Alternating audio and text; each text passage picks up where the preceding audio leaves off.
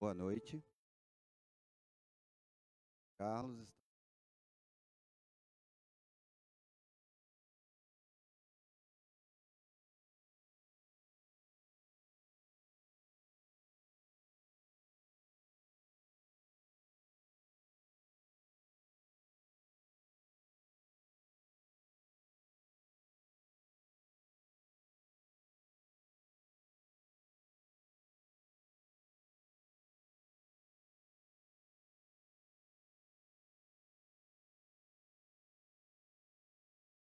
Bom, vem trazer para vocês o lado do grupo maravilhoso de apoio psicológico aos drogas. Olha que maravilha. É? Desse apoio ou que familiar. Nós fazemos trabalho na casa toda segunda-feira às 18h45 na sala 14. A responsável é Edith, psicóloga Edith. Então vou repetir para vocês, toda segunda-feira às 18h45.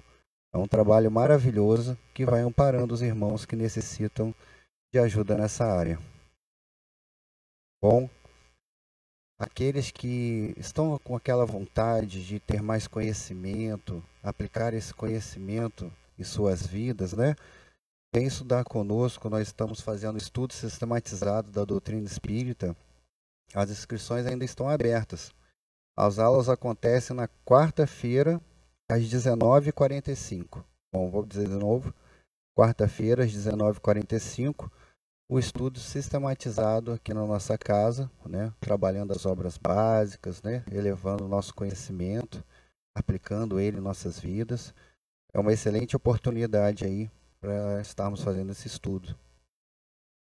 Agora, senhores, a Escola da Evangelização Maria Estela, que trabalho bom, que trabalho legal para as crianças, né? Nossos filhos, nossos netos. Uh, ele acontece nos sábados, das 15h45 às 17h30. É maravilhoso, as crianças todas vêm, tem as salinhas delas, né? Separado por idade. E desde cedo, aquela criança vai estar tá entrando em contato com os ensinamentos de Jesus. É muito bom isso, tá? Então, são todos convidados a trazer seus filhos, seus netos, seus irmãozinhos, para fazer essa evangelização tão maravilhosa. E, por fim, né, as campanhas permanentes que tem na casa. Nós temos a campanha do quilo, né, arrecadando alimentos, itens de higiene pessoal, a campanha do bazar, que a gente arrecada roupas, calçados, e a campanha das latinhas. Todos esses itens, eles podem ser entregues aqui na nossa secretaria. É, então, pessoal que tiver a possibilidade de auxiliar nessas campanhas, a casa agradece muito. Bom, vamos passar aqui para o nosso irmão Robert, que vai fazer a leitura inicial, né?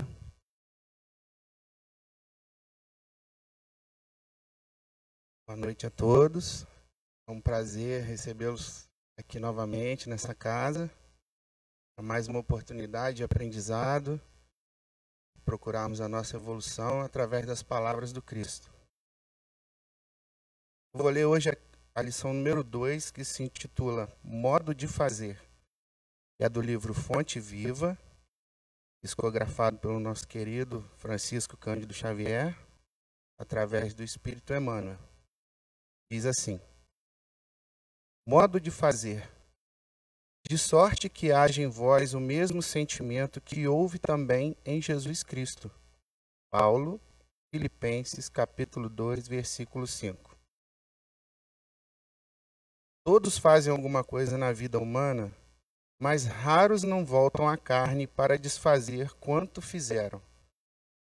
Ainda mesmo a criatura ociosa e passou o tempo entre a inutilidade e a preguiça, é constrangida a tornar a luta a fim de desintegrar a rede de inércia que teceu ao redor de si mesma. Somente constrói, sem necessidade de reparação ou corrigenda, aquele que se inspira no padrão de Jesus para criar o bem. Faça algo em Cristo é sempre fazer o melhor para todos, sem expectativa de remuneração, sem exigências, sem mostrar-se, sem exibir superioridade, sem tributos de reconhecimento e sem perturbações. Em todos os passos do Divino Mestre, vemos-lo na ação incessante em favor do indivíduo e da coletividade sem prender-se. Da carpintaria de Nazaré à cruz de Jerusalém, passa fazendo bem, sem outra paga além de alegria de estar executando a vontade do Pai. Exalta o vintém da viúva e louva a fortuna de Zaqueu com a mesma serenidade. Conversa amorosamente com algumas criancinhas e multiplica o pão para milhares de pessoas sem alterar-se. Reergue Lázaro do sepulcro e caminha para o cárcere com atenção centralizada nos desígnios celestes. Não te esqueças de agir para a felicidade comum, na linha infinita de teus dias e das tuas horas. Todavia, para que a ilusão te não oponha o fel do desencanto ou da soledade, ajuda a todos indistintamente, conservando acima de tudo a glória de ser útil de modo que haja em nós o mesmo sentimento que vive em Jesus Cristo. Bom, essa mensagem se resume ao modo de fazer igual ao do Cristo. Jesus veio para nos mostrar o que fazer e como fazer. Quando a mensagem fala sem expectativa, sem remuneração, sem exigência, sem se mostrar, é o não saiba da sua mão direita o que faz a esquerda. Eu não preciso praticar caridade, fazer o bem e ficar exaltando o que eu fiz. Cabe a cada um de nós procurar o seu caminho, no caminho da evolução, da caridade, do amor próximo, do bem, sem fazer propaganda. É muito feio quando a gente encontra alguém que fala: ah, a pessoa tem aquilo porque eu dei, faz isso porque eu deixo, tá assim porque eu ajudei. Então vamos seguir o modo de fazer de Jesus é o que a mensagem nos traz. É o único modo, é o mais certo. É fazer o que o Cristo fez e aplicar isso nas nossas vidas. Assim, dia a dia, como nós estamos aqui hoje, nós vamos conseguir alcançar um degrauzinho a mais na nossa evolução. Obrigado a todos pela paciência. Eu vou passar a palavra aqui para o nosso irmão Carlos. Vai fazer a prece inicial para abrirmos os trabalhos. Em seguida, o nosso irmão Hélio vai seguir com a palestra. Obrigado.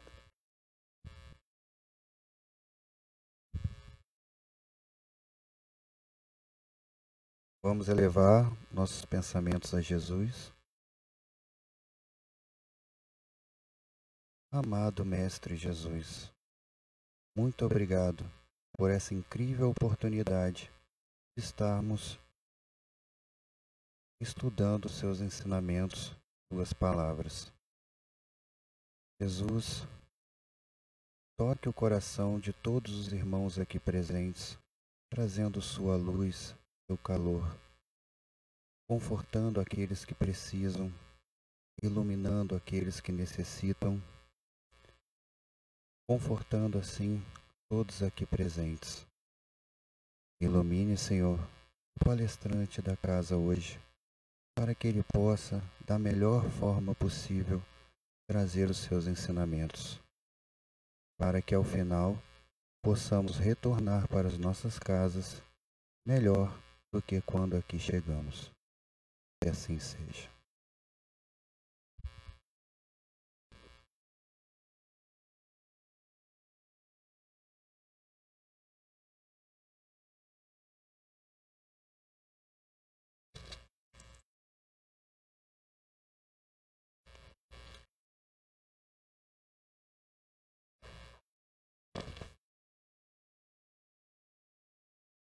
Boa noite, queridos irmãos, queridas irmãs, queridos amigos espirituais presentes, queridos internautas. É mais uma alegria imensa, né, estar aqui podendo essa casa, onde a gente está sempre E sempre é muito bom poder falar do Evangelho, falar de Jesus, falar daquilo que ele trouxe para nós, dar tanta força para cada um de nós. E o tema de hoje não é era o mais o, o espiritismo adotou como seu ícone maior, ícone maior, que é fora da caridade não tem salvação. E hoje é caridade e amor ao próximo. Então hoje a gente analisando a gente analisando a terceira parte do livro dos Espíritos, nós vamos encontrar lá as leis morais da vida. Ah, que são essas aí.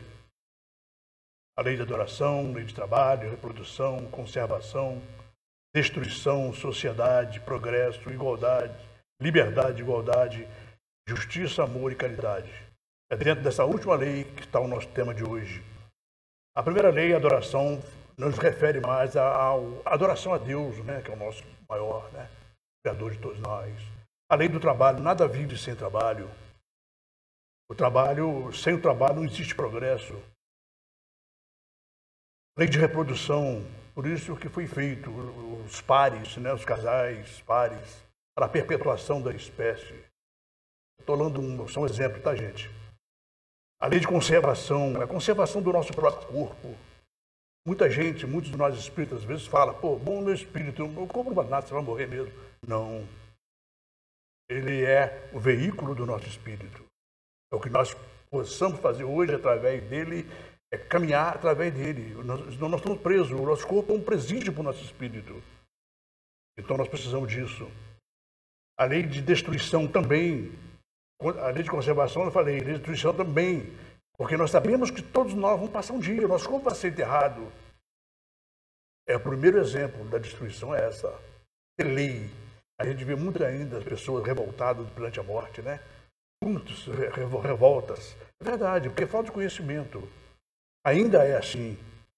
Não é? Outros já estão mais lá na frente, já, já sabem aquilo com uma normalidade. Vai mais suave. Mas é a primeira, é conservação, é a lei de destruição do nosso corpo. Lei de sociedade, nenhum de nós vive sem sociedade. Nós já somos interligados. Chico Xavier falava com muita propriedade. Quando você toca numa flor aqui, você toca numa estrela. Porque nós somos todos mergulhados no fluido quadro universal. Nós somos inter... Todos nós somos interligados. Não existe ninguém separado. Lei de progresso. Todos nós estamos, tudo, tudo no universo progride. Tudo progride. Não existe nada que não progride. Tudo. Essa lei fala disso. Lei da igualdade. Somos todos iguais. Os títulos aqui na Terra são só diferentes dos títulos, porque um estudou mais, estudou medicina, estudou engenharia, estudou lá. Os títulos, mas somos todos iguais. Eu costumo dizer que quando eu vou uma vez nesse sepultamento, dizer que ali nivela os homens. Dali para frente é segunda nossas obras. Lei de liberdade, é onde está ali o maior problema nosso, às vezes, né? é o livre-arbítrio. A gente faz o que a gente quer. É aquilo que Paulo falava, tudo eu posso, mas nem tudo me convém. Está nisso aqui também. É a lei de justiça. Nós vamos ver agora. Nessa lei tem a justiça e direitos naturais, tem os direitos de propriedade, roubo, fala também do amor materno e filial. E ali está o nosso tema, não é? a última lei. É o que nós vamos ver a partir de agora, tá? A questão 886 do Livro dos Espíritos, Kardec pergunta para os espíritos superiores qual o verdadeiro sentido da palavra caridade, tal como entendia Jesus. Benevolência para com todos, indulgência para as imperfeições dos outros, perdão das ofensas. Aí gente vê aquilo resumido e muitos falam assim, pô, simples, né? Não. Aí a gente abrindo isso, a gente vai enxergar Benevolência para com todos. Vamos lá no capítulo 9 do livro dos Espíritos, do, Evangelho. Bem-aventurados que são brandos e pacíficos. Lá nas instruções dos Espíritos, do Espírito Lázaro, é aquele Espírito de escola que ajudaram a codificar a doutrina espírita, né, Kardec? A fabilidade e a doçura. A benevolência para com os seus semelhantes, fruto do amor ao próximo, produz a fabilidade e a doçura, que lhes são as formas de manifestar-se. Mas ele faz um alerta também. E essa alerta não é para o outro, é para nós. Isso aqui a gente sabe que é assim. A benevolência é isso, olha lá. É o fruto do amor ao próximo. Mas olha bem o que, que o Lázaro fala. Entretanto, nem sempre há que fiar nas aparências. A educação e a frequentação do mundo podem dar ao homem o verniz dessas qualidades. Isso aí, gente, a gente vê muito isso. Parece que não, mas é verdade. Tem pessoas no, no trabalho, eu conheci, a gente pode dizer que eu conheci um que trabalhou comigo muitos anos, né? E muitas pessoas. Ele era o melhor companheiro que nós tínhamos, mas era um déspota em casa. Terrível. A família dele era como se fosse vivia em cativeiro. Ele eu ficava aqui, a gente achava aquilo absurdo. Por quê? Porque ele, é ele vivia numa vida bastante. fazia coisas erradas, vamos dizer assim, né? E ele tinha medo que os outros fizessem, então ele prendia, limitava a atuação das pessoas. É um erro. Então isso aí não é para os outros, é para nós. Para a gente não fazer a mesma coisa. Eu sempre pego o ensinamento de Jesus para nós, porque é para nós. Não é para a gente tomar cuidado disso aí tudo, tá? Porque nós temos tudo para ser os melhores, olha lá. Quantas há cuja fingida bonomia não passa de máscara para o exterior, de uma roupagem cujo talhe primoroso dissimula as deformidades interiores. Uma vez eu atendi uma, aqui no, centro, uma senhora que morava na vila. Essa senhora, uma senhora muito simpática, muito bacana ela, sabe, simples, humilde, mas muito com medo, medo de falar. Aí ela falava comigo, ela falou comigo assim, no, no tratamento que ela fez aqui, na época, tem muitos anos isso, tá? Não sei, nunca mais eu vi, deve ter, ter falecido. Ela falou assim, o Velho, vou te falar uma coisa, tá? Eu vivo quase que num presídio. Tenho ideia? Eu nunca saí da minha casa para comer num restaurante aqui na vila. Não self-service aqui, nunca, nunca me trouxeram. Eu vivo como uma prisioneira. É terrível, cara. Eu emocionei aquela dona, sabe? Morava na vila, quer dizer, são pessoas bem estruturadas morar num bairro daquele ali, não é? Não é qualquer um que mora ali. Não é verdade? Então, olha bem, como é que as coisas são. A gente pensa que não existe, existe, gente. Existe sim, tá? Isso aí é para nós, para a gente não ser igual a isso aqui. Então eu pego isso para mim. Para mim não ser igual aquilo ali. Não é? Porque existe. O outro. O mundo está cheio, olha bem, o mundo está cheio dessas criaturas que tem nos lábios o sorriso e no coração o veneno, que são brandas desde que nada as agaste, mas que mordem a menor contrariedade. Todos nós conhecemos alguém que é assim, gente. Infelizmente. Não é? E eu falo sempre isso aqui, porque a doutrina espírita veio para ensinar a gente, ensinar a mim. Eu tenho que ser melhor hoje do que eu fui ontem, eu tenho que ser melhor amanhã do que eu fui hoje. Essa é a minha luta. A nossa luta é essa, né? e passar isso para os nossos filhos. É o mais importante de tudo, tá?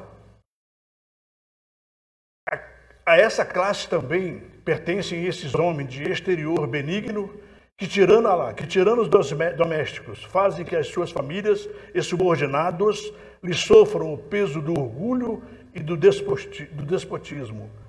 Autoritarismo tem ali, é aquilo ali.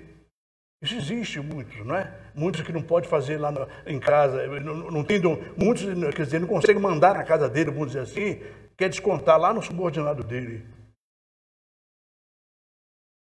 Isso, isso existe muito também. Então nós temos que ser igual, né? É o que eu falo aqui agora. Ó.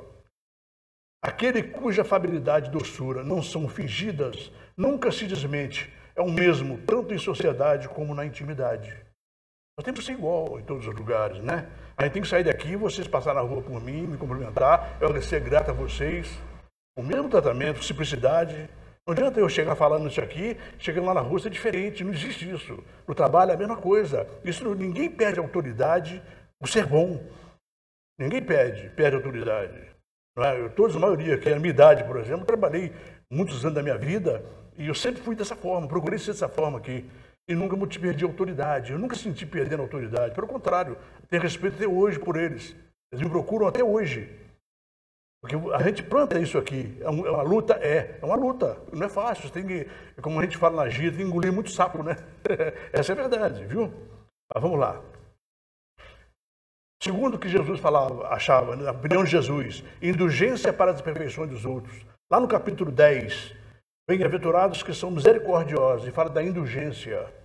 A indulgência não vê os defeitos de outrem, e se o vê, evita falar deles, divulgá-los Ao contrário, oculta-os, a fim de que não tornem conhecidos somente da pessoa.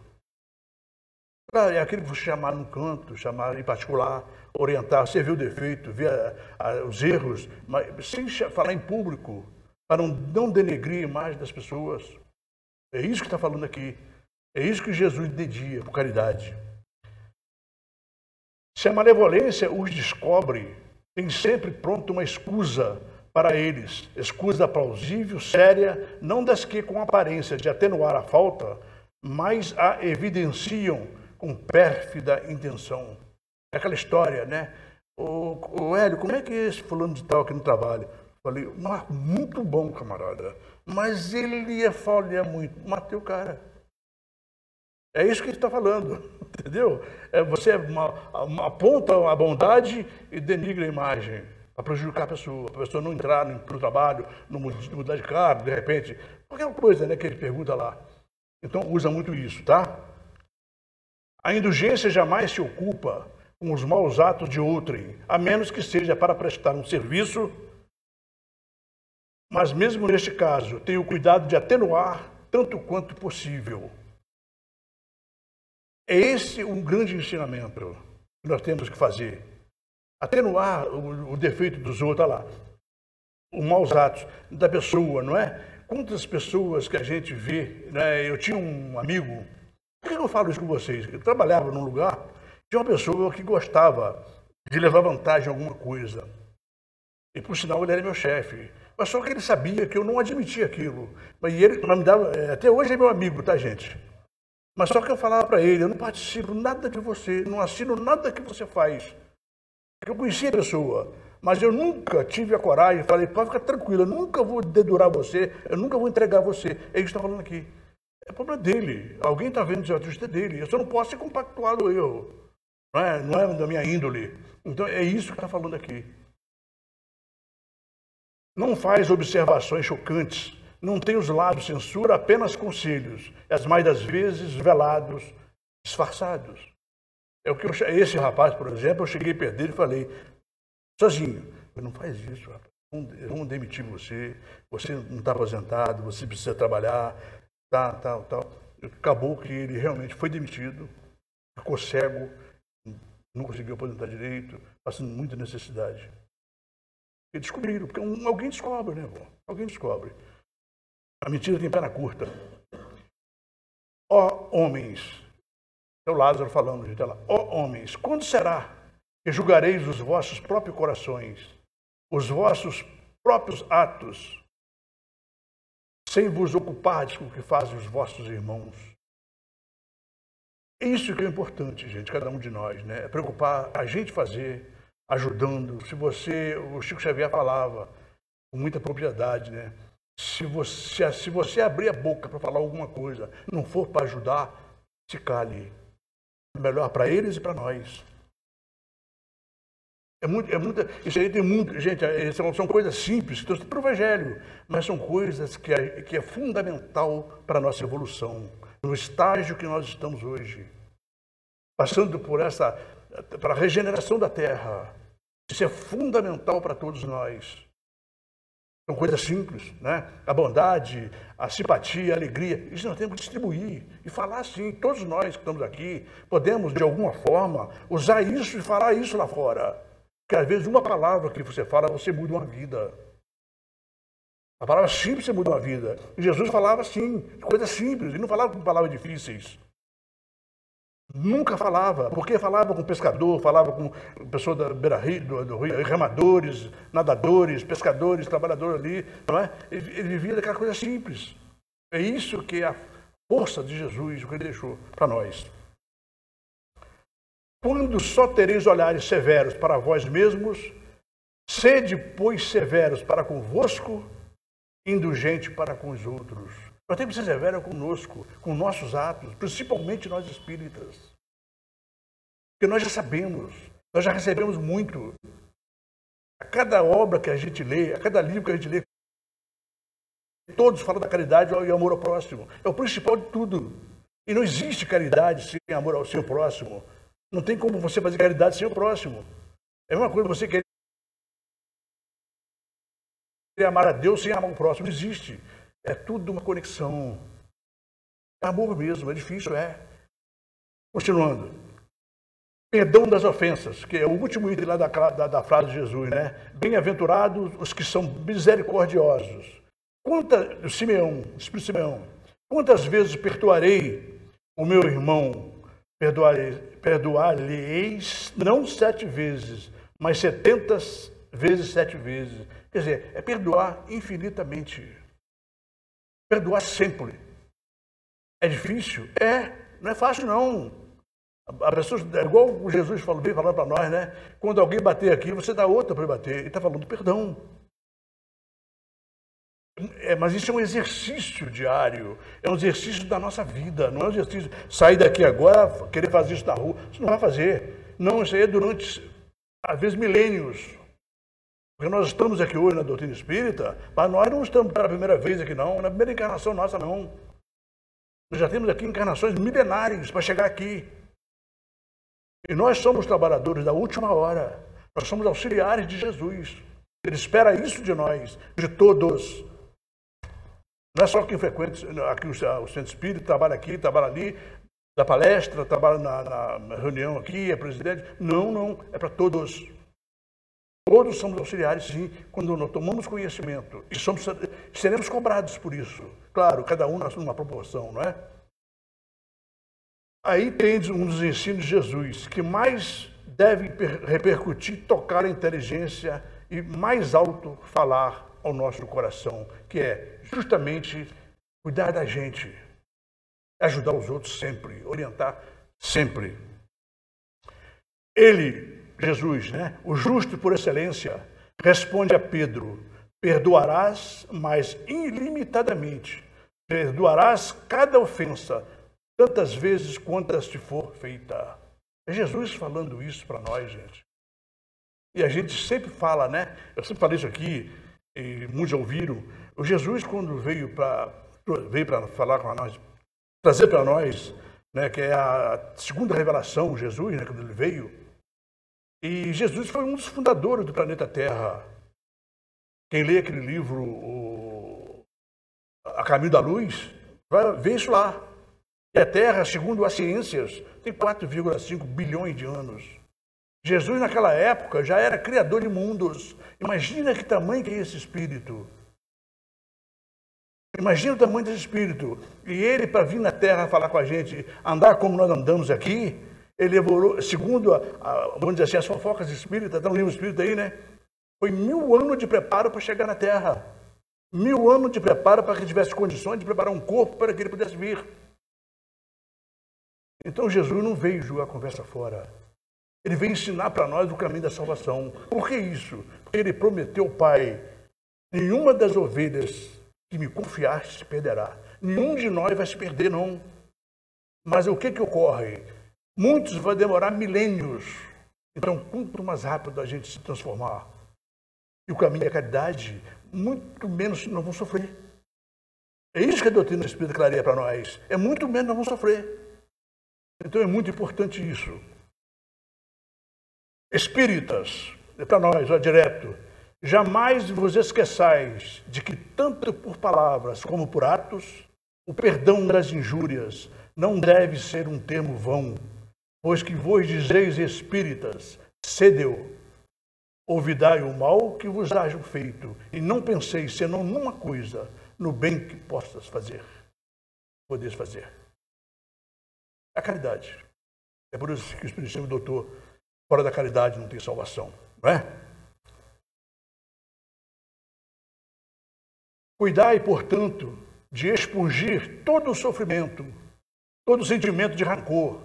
Deus sabe o que demora, o que demora no fundo do coração de cada um de seus filhos.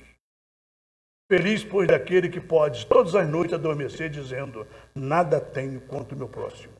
Isso dá uma paz muito grande, gente. Quando a pessoa pode falar isso, quando você consegue fazer isso, dá uma paz muito grande.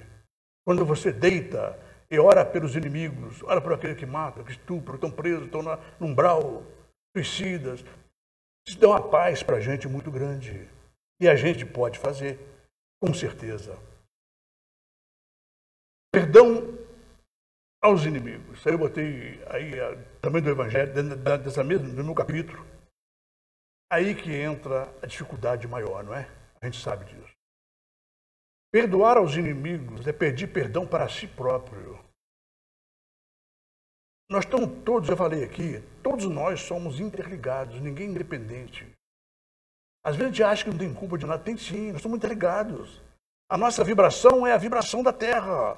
É nós que vamos fazer isso.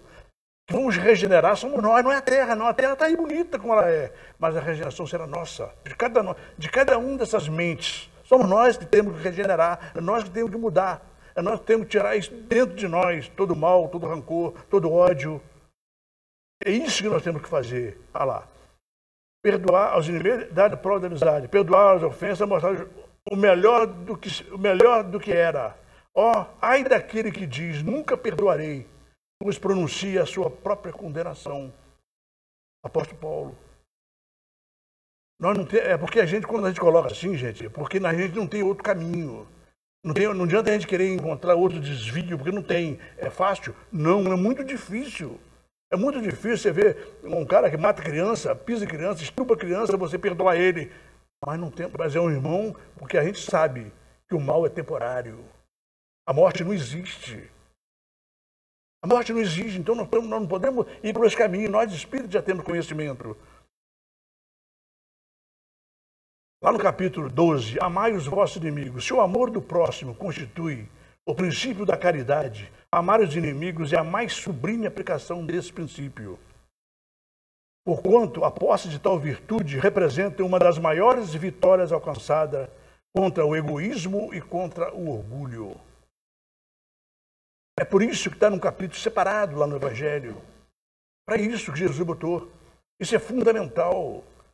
Muitas vezes a gente faz prece, claro, é, isso é normal, fazer prece para o nosso filho, para o nosso irmão, nossos colegas, nosso grupo, grupo mediúnico, trabalhadores, amigos de trabalho, claro, mas o que precisa é aquele lá.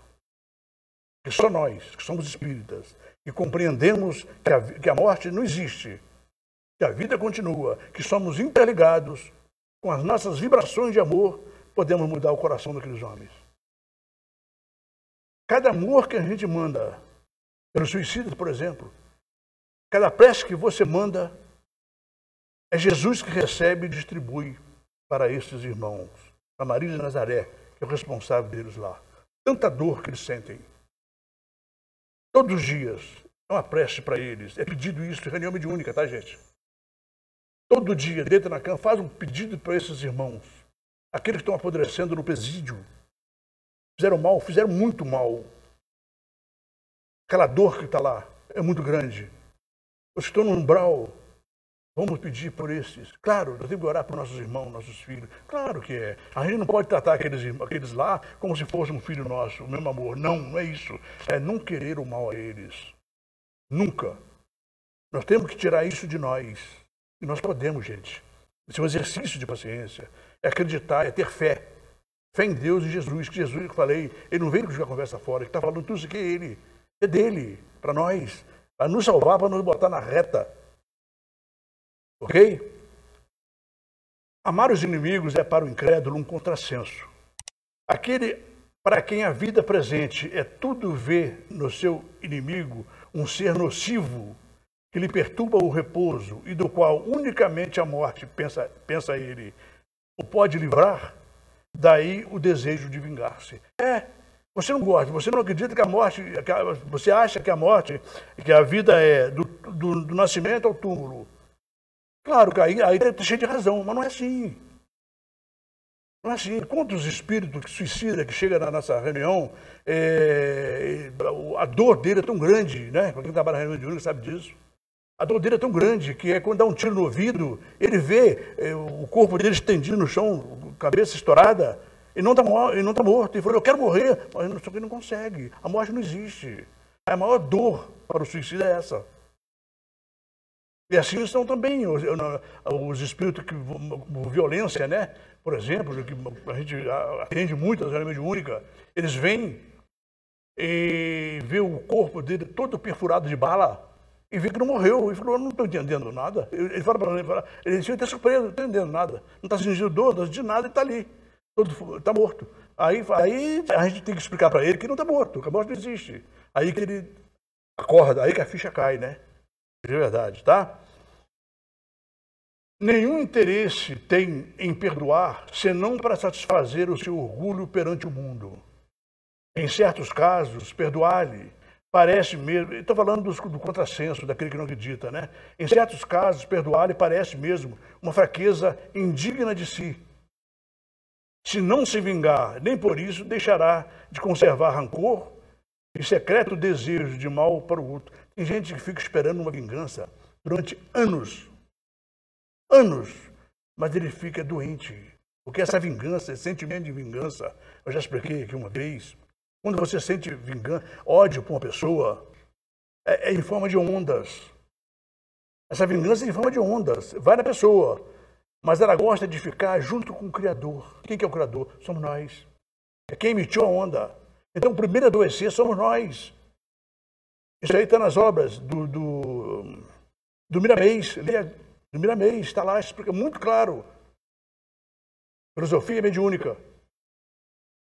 Está lá. Então, tudo que você emite para os outros, pensamento ruim, de vingança e de ódio, volta tudo para você. Porque ela é em forma de onda. Ela, é, o Miramês fala até bonito, né? É com forma de onda. Ela gosta de ficar perto do Criador. Não é dele, não. E vai lá, atinge ele. Mas volta para você e conserva com você. Aonde tem origem muitas doenças, muito mal, muitas dores e muitos desequilíbrios nossos. O Espiritismo é maravilhoso porque mostra tudo isso para nós. E mostra a possibilidade da gente mudar, que a gente pode mudar. Tem que mudar a gente, né? Para o crente e, sobretudo, para o espírita, olha bem que bacana, muito diversa é a maneira de ver, porque suas vistas se lançam sobre o passado e sobre o futuro, entre os quais a vida atual não passa de um simples ponto. Pelo menos, gente, muito diversa é a maneira de ver. Deveria ser, mas tem muito espírito que pensa assim ainda, ao contrário. Tem muitos irmãos ainda que sentem ódio. É uma luta muito grande. A gente sabe o que é. Mas tem que ser assim, o caminho é esse. Não adianta a gente querer inventar outro, outro recurso, né? porque não tem, tá? Vamos lá. Ainda outros motivos tem o espírita para ser indulgente com seus inimigos. Olha lá, isso que eu falei. Sabe ele, primeiramente, que a maldade não é um estado permanente dos homens, é temporário. Passa, todo mundo vai mudar. Olha lá, que a maldade decorre de uma imperfeição temporária e que assim como a criança se corrige de seu defeito, o homem mau reconhecerá um dia os seus erros e se tornará bom. Com certeza. Mas quem já leu O Tormento da Obsessão, do Manuel Flamengo de Miranda, outro livro dele, vai ver que demora às vezes milênios. Vê que sofrimentos, é, séculos e mais séculos sofrendo, porque não tem a capacidade de, de como é que eu falo, de, de, de se arrepender, que é o primeiro passo. Não se arrepende. Enquanto ele não se arrepender, não tem socorro. Primeiro, a pessoa tem que querer ser socorrida. É, lá no, no, naquele, naquele filme, O Nosso Lar, mostra muito bem do André Luiz lá, quando ele chega lá no umbral lá, né? Quando ele viu a coisa preta que aprendeu a fazer a prece a oração, veio o socorro. Aí ele viu. Ele aprendeu. Tem que pedir perdão, ajuda, porque muito mal nós fazemos e nós não sabemos. Ok? Vamos lá. Sabe também que a morte apenas o livra da presença material do seu inimigo, mas que este pode perseguir com o seu ódio, mesmo depois de haver deixado a terra. Esse é o grande caso das obsessões que acontece hoje. Inimigos que vêm cobrando daquela época, chama de outras épocas, né?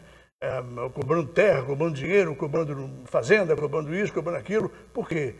São situações mal resolvidas mal resolvidas. Teve um aí nós temos o remédio do evangelho, das orações. Teve um, um, caso que aconteceu aqui na nossa casa, uma moça que ela perdeu o marido e ela começou a ir para o caminho da bebida com a filha dela, uma filha de uns 15 anos. E começou a se perder, a ficar né, toda perdida, aí, até meia louca. Alguém lembrou de trazer ela para o caminho da luz, fazer um tratamento, e ela veio. Trouxeram ela.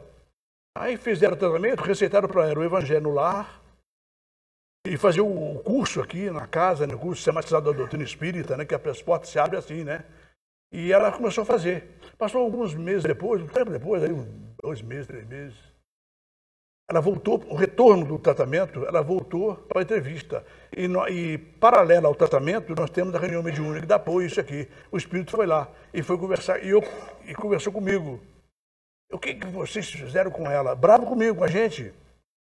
O que, que vocês fizeram com ela? Eu não consigo mais chegar nela. Como é que eu fazia? Eu manipulava ela, fazia o que eu queria. Agora eu chego lá, está aquele maldito, assim para mim o espírito, né? Aquele maldito livro aberto na mesa. É o evangelho que está falando. Então, olha o poder do evangelho. Olha o poder das orações. Olha o poder da mudança. O evangelho, queridos irmãos, é Jesus. O retorno, muitos dos nossos irmãos evangélicos esperam hoje o retorno de Jesus andando, igual naquela época. Não! O evangelho já veio em forma de doutrina. O Evangelho é Jesus, isso é vida. Nós temos que vivenciá-lo, cada daqueles itens. A cada dia, ler o Evangelho, ler uma taxa, um, um trecho. A cada dia, gente, temos que fazer isso. Nós que já estamos na reunião de única, tudo muda. Isso aí bloqueia. Tudo na sua casa, no seu trabalho, onde você estiver. É confiar e ter fé. Necessidade da caridade, segundo São Paulo. Aí também é magnífico, né? Esse é um resumo, tá, lá. Capítulo 15 também do, do Evangelho. Quando mesmo eu tivesse a linguagem dos anjos, quando eu tivesse o dom de profecia, que penetrasse todos os mistérios, quando tivesse toda a fé possível, até o ponto de transportar montanhas, se eu não tiver caridade, nada sou. Olha a importância da caridade. Caridade simples, Muitas de nós perdemos muitas oportunidades de fazer a caridade. Às vezes a caridade, é, às, vezes a, às vezes a caridade é um copo d'água, uma palavra, um pensamento, um sorriso. Você salva uma pessoa. Salva uma pessoa. Eu, essa semana, eu não sei o que acontece comigo, cai muito ex-presidiário perto de mim. São direcionados para a gente, sabia? O trabalhador, quando está pronto, eles indicam para você. Eu estava à noite agora lá no Nagum, naquele supermercado, lá na Ponte Alta. Eu estava dando uma palestra lá no Irmã Clara. E lá termina mais cedo. Aí eu fui passar no Nagum comprar pão para lá para casa. Aí quando estou lá no Nagum, passo no estacionamento, não tinha ninguém mais, está fechando quase o supermercado. Passou um rapaz por mim assim, de bonezinha, tá? Me cumprimentou. Eu também cumprimentei. Estou falando desse caso que aconteceu comigo porque foi recente. Então, é um exemplo, sabe, que é importante. Eu acho que vale a pena a gente comentar não é comentário que a gente fez, né? Não. É, aconteceu comigo. Aí ele comentou, eu falei, ô oh, rapaz, tudo bom, bom dia, boa noite você, tudo bem? Ele falou, poderia também. Aí ele voltou, poderia estar melhor. Quer dizer, foi eu que abordei, não foi ele que me abordou. Ô oh, rapaz, poderia estar melhor. Aí mostrou uma marca assim, um buraco aqui assim, uma, um ponto, eu tive assim. Ele falou, não, que tentaram me matar aí com uma tesourada no pescoço, perdi muito sangue, sai do hospital agora, aqui, tá vendo? Aí, aí começou a conversar. Eu falei, não, eu estou desempregado, já estou com um emprego arrumado aí numa obra aqui na Boa Vista, que é de Barra Mansa. Tenho três filhas pequenas em casa.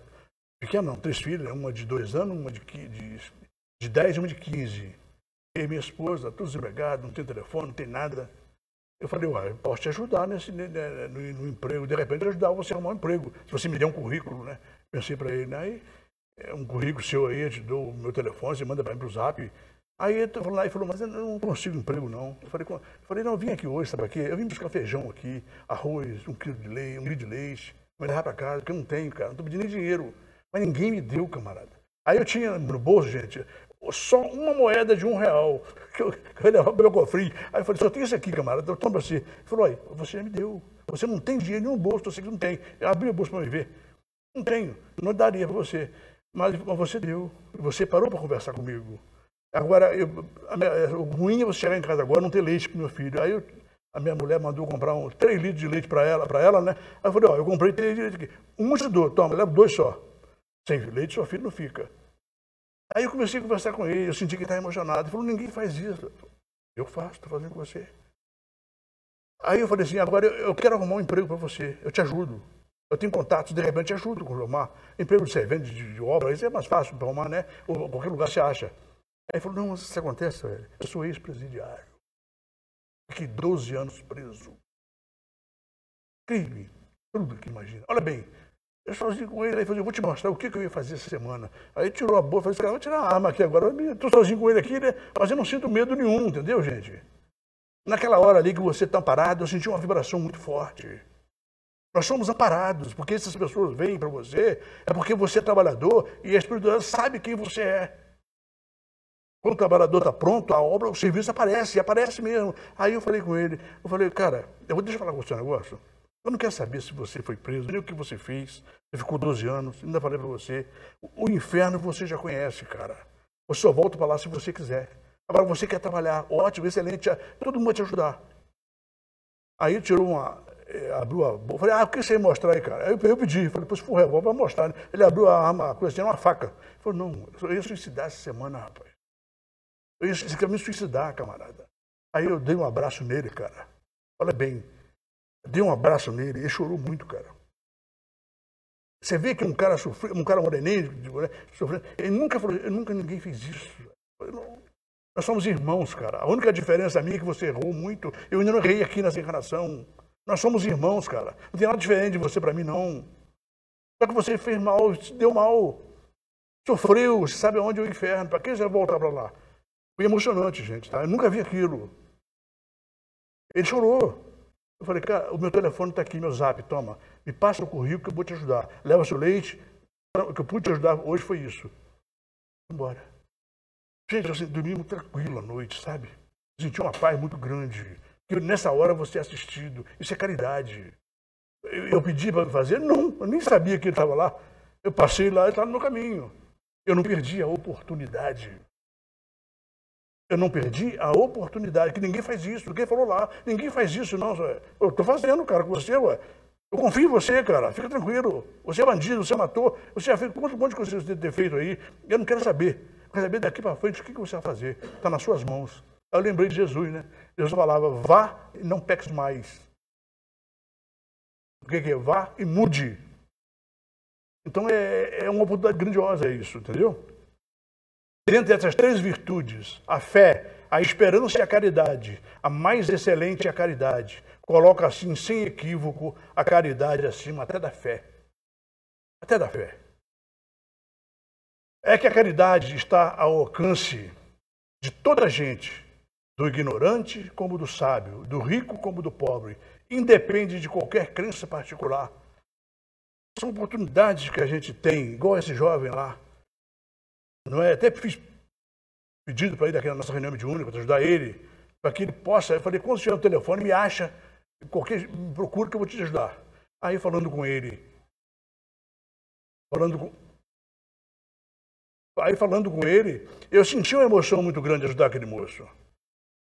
Não é? é a oportunidade que eu tive de mostrar um sentimento para ele real. E não, pode, e não adianta eu querer falar, fazer isso para aparecer, porque estava ele sozinho, sem ninguém no estacionamento. Não é? Então é a oportunidade que você tem, mas você só que nesse momento, quem puder ver, ver que a espiritualidade está com a gente. Espíritos nobres estão acompanhando a gente, eles querem isso de cada um de nós. Não se expor ao risco, não é isso, mas ter a oportunidade, porque eles sabem de cada um de nós. Ele, ele não manda, a espiritualidade não manda ninguém fazer mal a você. Não, ele manda você ajudar e conversar. A, a gente põe isso na cabeça, porque é assim que acontece. Porque se fosse a pessoa que trabalha, que luta, que é, que é religioso, né? que é espírito religioso, trabalhador, ele não põe ninguém para fazer mal para você, não. Pelo contrário, ele já tira o seu caminho, mas manda aquele que precisa ser ajudado por você. É a oportunidade para nós.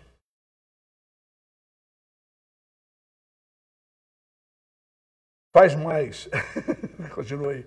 Define a caridade, a verdadeira caridade e mostra não só na beneficência, como também no conjunto de todas as qualidades do coração, na bondade e benevolência para com o próximo. Vocês veem que tudo é com o próximo. Nada é fora do próximo. Não existe a gente amar a Deus sem o próximo. Não adianta você falar que eu amo, faz com todo mundo, se você não ama o próximo, se você não ama o, o bandido, se você não ama o criminoso. É mentira nossa. Olha, gente, é duro isso, né? Mas é mentira nossa, não faz ideia nenhuma. Quantos nós já vimos aqui, né? É difícil, é, é muito difícil. Mas nós temos que esforçar, gente. Coração, que a gente pode. A nossa, a nossa proteção maior vem daí. A espiritualidade superior, nossos mentores, vê isso que nós estamos fazendo. Ele não deixa você desamparado nunca, nenhum de nós. A nossa família, nunca, nenhum de nós.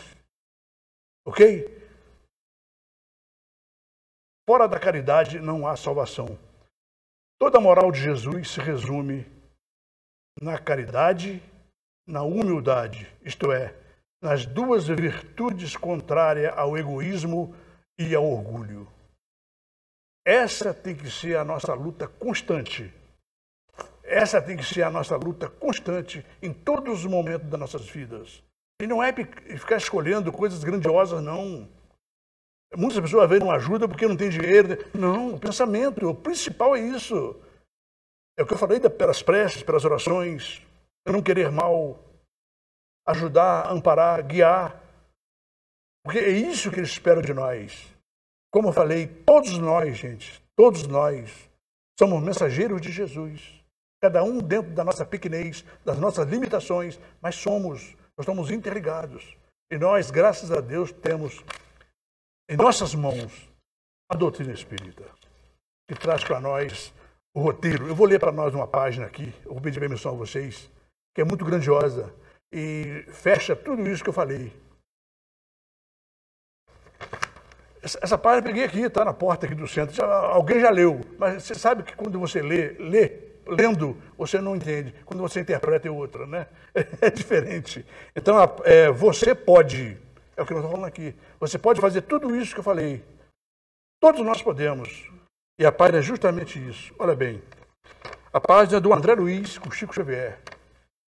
Carregando nos próprios, nos próprios ombros as aflições que fustigam a terra, o Senhor acreditou nas promessas de fidelidade que você lhe fez, enviando-lhe cami cami ao caminho aqueles irmãos necessitados de paz e de amor, o que eu falei.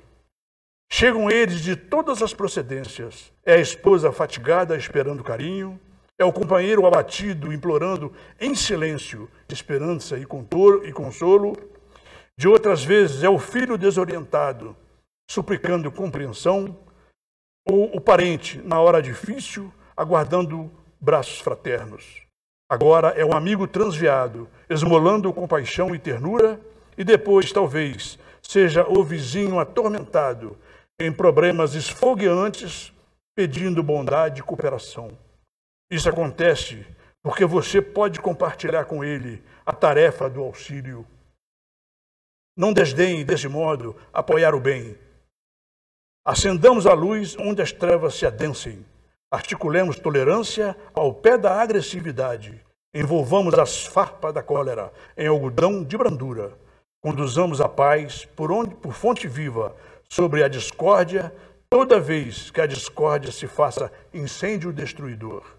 Deixe que ele, o Mestre, se revele por sua palavra e por suas mãos não impeça a divina presença através de seu passo, no amparo das humanas dores.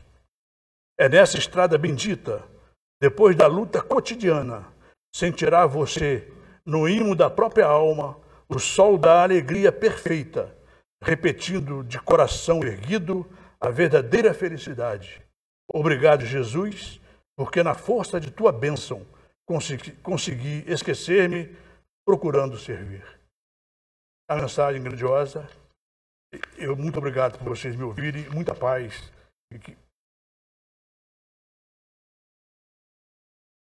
Vamos elevar o nosso pensamento a Deus, nosso Pai, a Jesus, nosso Mestre querido.